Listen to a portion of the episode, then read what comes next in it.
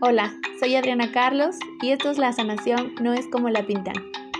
Bienvenida al capítulo 18, Celebraciones a la muerte, Día de Muertos. Hoy quiero hablarte sobre las celebraciones que me encantan sobre el Día de Muertos. Ponte muy cómodo, bienvenido a La sanación no es como la pintan.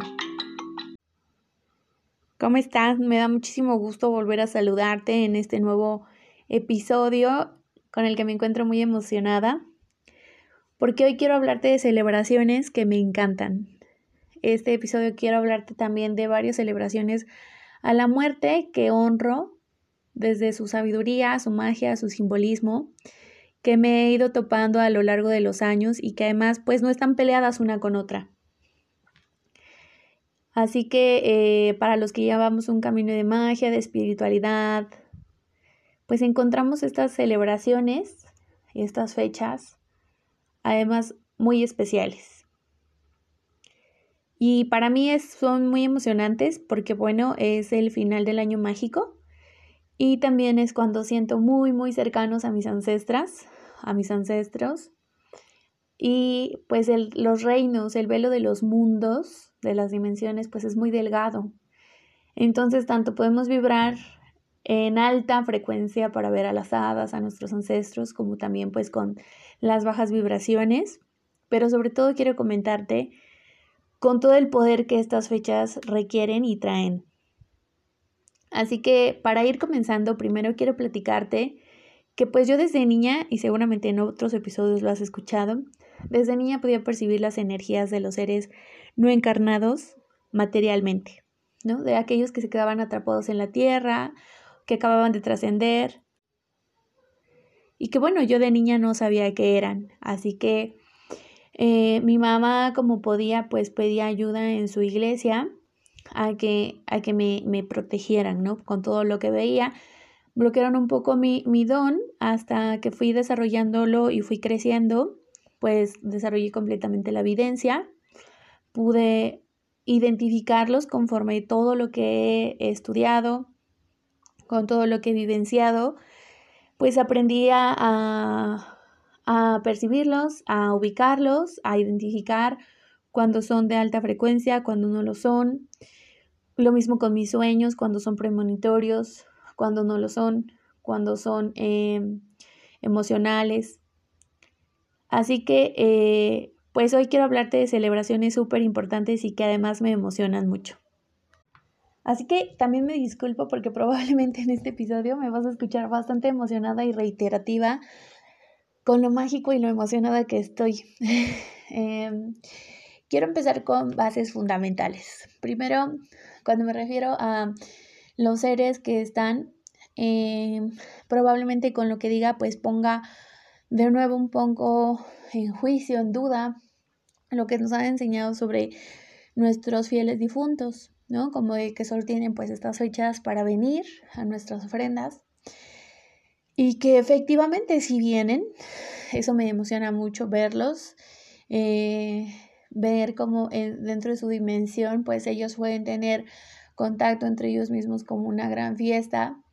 Eh, y, y me hace sentir llena de visitas en mi casa. ¿no? Recuerdo que en madrugadas me despertaba y veía a mi familia sentados, como si toda la comida estuviera saliendo fresquecita del horno o de la estufa y me emocionaba muchísimo. Eh, como pude percibir todos estos seres desde muy pequeña, debo decirte que ya no me asustan, porque probablemente digas, como en la noche, bueno, para mí ya es algo bastante eh, natural. Así que Primero empecemos con que pues la muerte nos las han pintado como algo bastante feo, ¿verdad? Como que es un, lugar a donde todos vamos a llegar, pero que al final no los pintan como, como un proceso doloroso, fuerte, feo, de, de dejar la tierra en donde estamos. Pero yo creo que también se debe al miedo de no haber disfrutado nuestra vida. Yo aprendí a honrar muchísimo este, este rumbo porque pues los veía, veía continuamente este tipo de seres que no podían descansar, que en bastantes eh, ocasiones me pedían ayuda, entonces, claro, pusieron en un momento en juicio cuando me decían que todos morimos y, y al descanso eterno. Entonces hay personas, claro, que se quedan atoradas en la dimensión, en nuestra dimensión, pues por los apegos. Mm, muchas veces nos cuesta trabajo hacernos de, de, las cosas materiales, de las casas, o, o hubo momentos de dolor en donde cuando llega el momento de irnos y no llevarnos nada materialmente, llega también esa duda de no, no me puedo ir o nos quedamos en shock y bueno, perdemos como ese puentecito de luz donde todos nos vamos, ¿no? Eh, así que por eso podía yo presenciarlos. Dentro de mi camino, eh, de, muy joven, yo conocí el camino pagano, eh, que tiene que ver con las celebraciones de la tierra. Los paganos celebraban principalmente, como no había un calendario como tal, como el, el gregoriano que tenemos, se dividía las celebraciones por estaciones del año o como por dos fases grandes de la luz y de la sombra, porque es cuando el sol empezaba a disminuir su fuerza según también la posición de la Tierra. Entonces, una de las eh, celebraciones más fuertes que yo honro muchísimo es eh, Samhain o Sahem, algunos le llaman. Eh, viene de la etimología gaélica que significa el fin del verano. Esta es una de las celebraciones más importantes del año para los paganos, para los que adoramos los ciclos de la tierra, porque marcaba el final de la cosecha. Por ende, marcaba el fin del año pagano, que para los que también creemos en la magia de las plantas, de las fases de la luna, de los cambios de la tierra, pues para nosotros es parte de la magia, ¿no? De acuerdo a la creencia pagana. Y simbólicamente hablando, eh, Samahim representa la muerte del dios para renacer después en Yule representando a Dios como el sol, ¿no? Que vendría a manifestarse en la diosa justo pues más o menos en Navidad. Y es un momento mágico en el que los mundos se tocan. Samhain representa el ritual de la última cosecha, la recolección de hortalizas, de tubérculos, de frutas y sobre todo la gratitud de todo lo que se ha recolectado y no solo físico, también emocional. Es un momento de reflexión sobre lo vivido a través del año para así podernos liberar de las debilidades. Y de acuerdo a esta celebración de la tierra, pues hemos llegado al final de la rueda del año. En este momento meditamos sobre todas nuestras muertes y sobre todo en este año que ha sido bastante desafiante, podemos hablar de las muertes físicas como las muertes simbólicas. Esas muertes pues de relaciones, muertes de nosotros mismos, de nuestros aspectos, de viejos aspectos, de amistades, de situaciones, de emociones, de trabajos y que iniciamos una etapa en otros trabajos o en otros ámbitos. Ese momento es en donde damos como un resumen emocional para poderlo dejar ir, ¿no? Y es un momento en donde vamos a, a reflexionar qué es momento de dejar ir, qué es momento como de no necesito todavía en mi vida o lo puedo combinar y entonces recordamos que para renacer primero hay que morir, ¿no? Y morimos en muchos aspectos. Según la tanatología, todos morimos un poco todos los días. Pero también para morir, para morir tenemos primero que vivir, que haber despertado, que haber disfrutado. Así que en este momento para nosotros es momento de recordar a nuestros ancestros, de rendir tributo a nuestros antepasados, pero sobre todo conectar con la magia, porque eh, como te decía, el velo de los mundos con nuestros ancestros, con el Cire, que es donde están los seres mágicos, las hadas, pues vienen a hacer magia con nosotros. Así que eh, estas celebraciones normalmente se llevan a cabo en luna llena. Eh, así que más o menos vamos a estar a partir del 31, 1 y 2, que son las celebraciones más fuerte, mágica, y tú puedes hacer un ritual conectando con las hadas, pero aquí, por ejemplo, en México, que es donde yo te hablo, esta, esta celebración pagana, pues normalmente viene de Inglaterra, de por allá. Eh, en México, pues tenemos algo muy parecido, que es pues el Día de Muertos o el Día de Todos los Santos, que en realidad viene también de este origen de, de Samhain, eh, que se adapta de acuerdo pues también a la cultura y a bastantes creencias que aquí predominan pues mucho más el enfoque católico. Así que empieza esta celebración a partir del 27 de octubre con la gran apertura de nuestros compañeros animales, donde se comienza a colocar pues toda una ofrenda aquí en nuestro país, un altar dedicado a estos seres que nos van a visitar, a nuestros familiares, a toda nuestra descendencia y ascendencia más bien, que a lo mejor hemos olvidado, que no se reconoció y bueno, también el 28 de octubre se comienzan a encender las velas para las ánimas solas, para los abortos, para los bebés este, que murieron antes de, de ser bautizados, según la creencia católica. El 29 de octubre llegan los difuntos olvidados, aquellos que son parte de nuestra familia, pero a lo mejor no se les puso un nombre o aún no se les, em,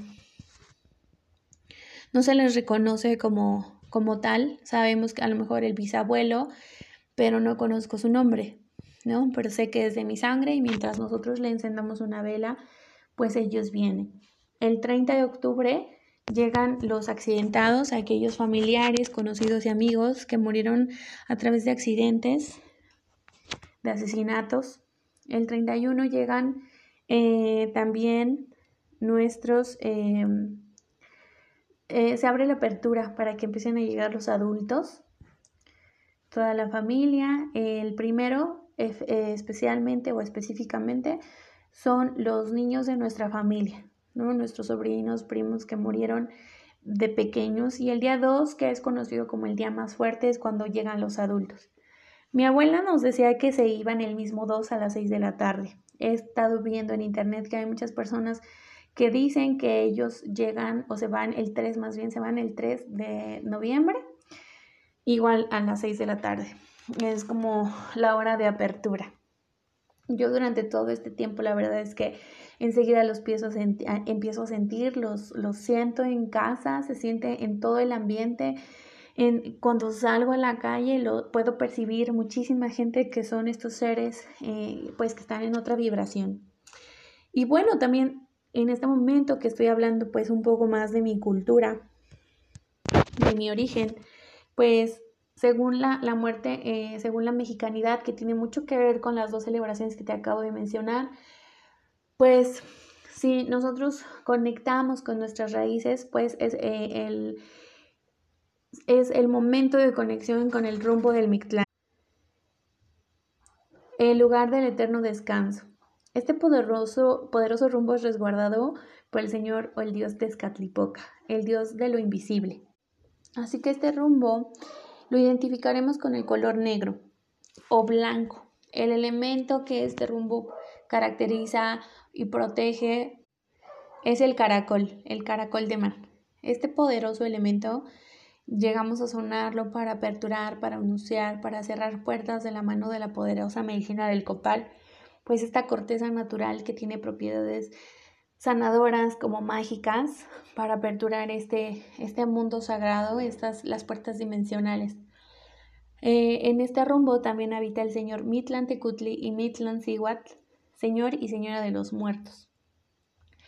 A este rumbo es eh, también conocido como el de los abuelos, el rumbo de la sabiduría, de la protección, de la oscuridad y de la quietud.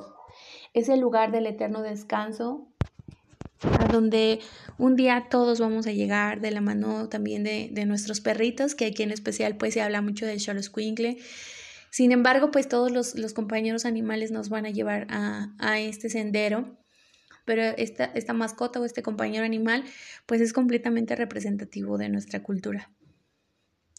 Incluso este rumbo de la quietud yo lo asocio, y bueno, ahorita te hablaré como con los arquetipos femeninos.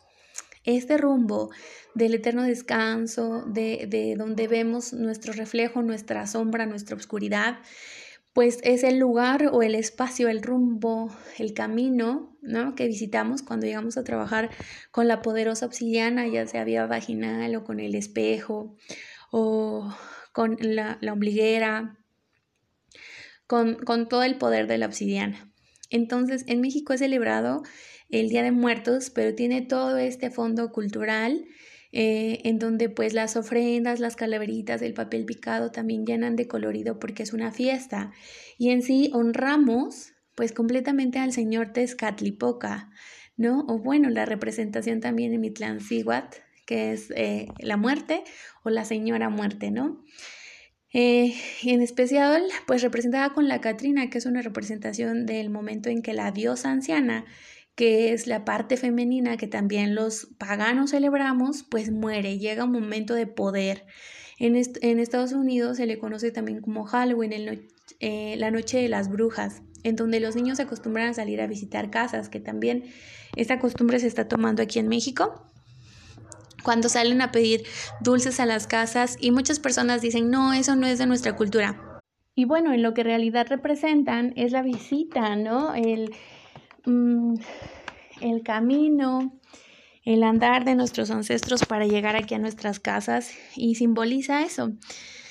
El paso o el paseo de nuestros ancestros visitando cada hogar con sus ofrendas. Entonces todo está conectado, no solo lo vemos desde la mercadotecnia, sino ahora le encontramos esta unión. Así que cuando, cuando podemos conectar con la, con la muerte, con los arquetipos femeninos es ese momento de que también que la menstruación debería de ser, que nosotras, las mujeres, llevamos una muerte simbólica cada que no damos vida. Entonces, al no dar vida, nuestro cuerpo entra en este profundo proceso de, de muerte del tejido que no sirvió de camita para un futuro bebé. Y entonces entramos y vivimos el ciclo de la muerte en nuestro propio ciclo, en nuestro propio cuerpo. Y conectamos con la diosa oscura. Y la diosa oscura, pues es conecta, ¿no? Como con la, con esta, esta celebración, con la muerte. Pero no quiero que te asustes desde esta, esta enseñanza que tenemos, ¿no? Antigua de, del juicio sobre la muerte sino que cuando es esta muerte simbólica es algo que a mis mujeres les cuesta mucho porque estamos desde muy, el enfoque muy occidental en donde tenemos que ser productivos todo el tiempo. Y principalmente estas fechas, ¿no? El simbolismo de entrar a esa reflexión, lo mismo sucede con cualquier muerte simbólica de nuestras vidas. Cuando perdemos un ser querido, la muerte viene y toca nuestro corazón porque te hace ver las cosas y, y pone a reflexionar para que valores la vida. Lo mismo sucede en nuestro ciclo. Cuando la muerte llega, esta muerte simbólica de ese ovocito que no fue fecundado y que se convierte luego en parte del tejido endometrial y cuando no fue, no, no sirve de camita también, ¿no? Eh, pues se desprende, ¿no? Ese, ese óvulo no fecundado, la camita que, se, que, creció en nuestro, en nuestro útero, se desprenden y salen como en forma de menstruación y es como una muerte de no hubo vida, pero también te habla de tu salud.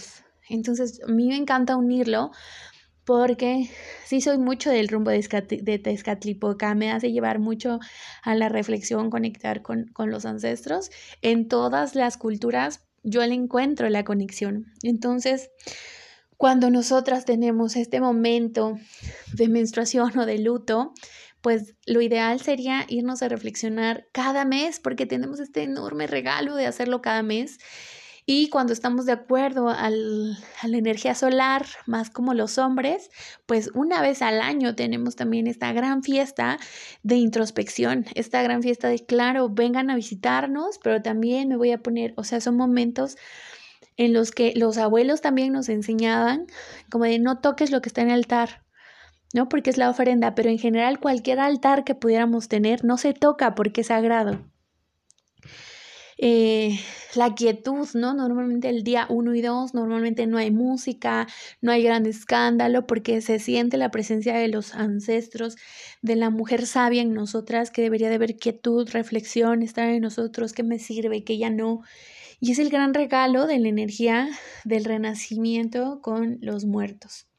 Y bueno, pues hablando justamente de toda esta parte de, de, los, de los muertos, de quien también quiero eh, hablarte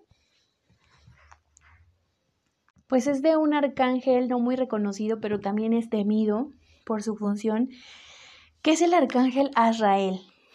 El arcángel Israel también es quien nos acompaña en los procesos de duelo, de cuando perdemos un ser querido, cuando tiene que ver con superar el dolor o guiar a la gente cuando eh, tenemos pérdidas, ¿no? Como pues del duelo, de trascendencia, de todo este bello proceso que te cuento.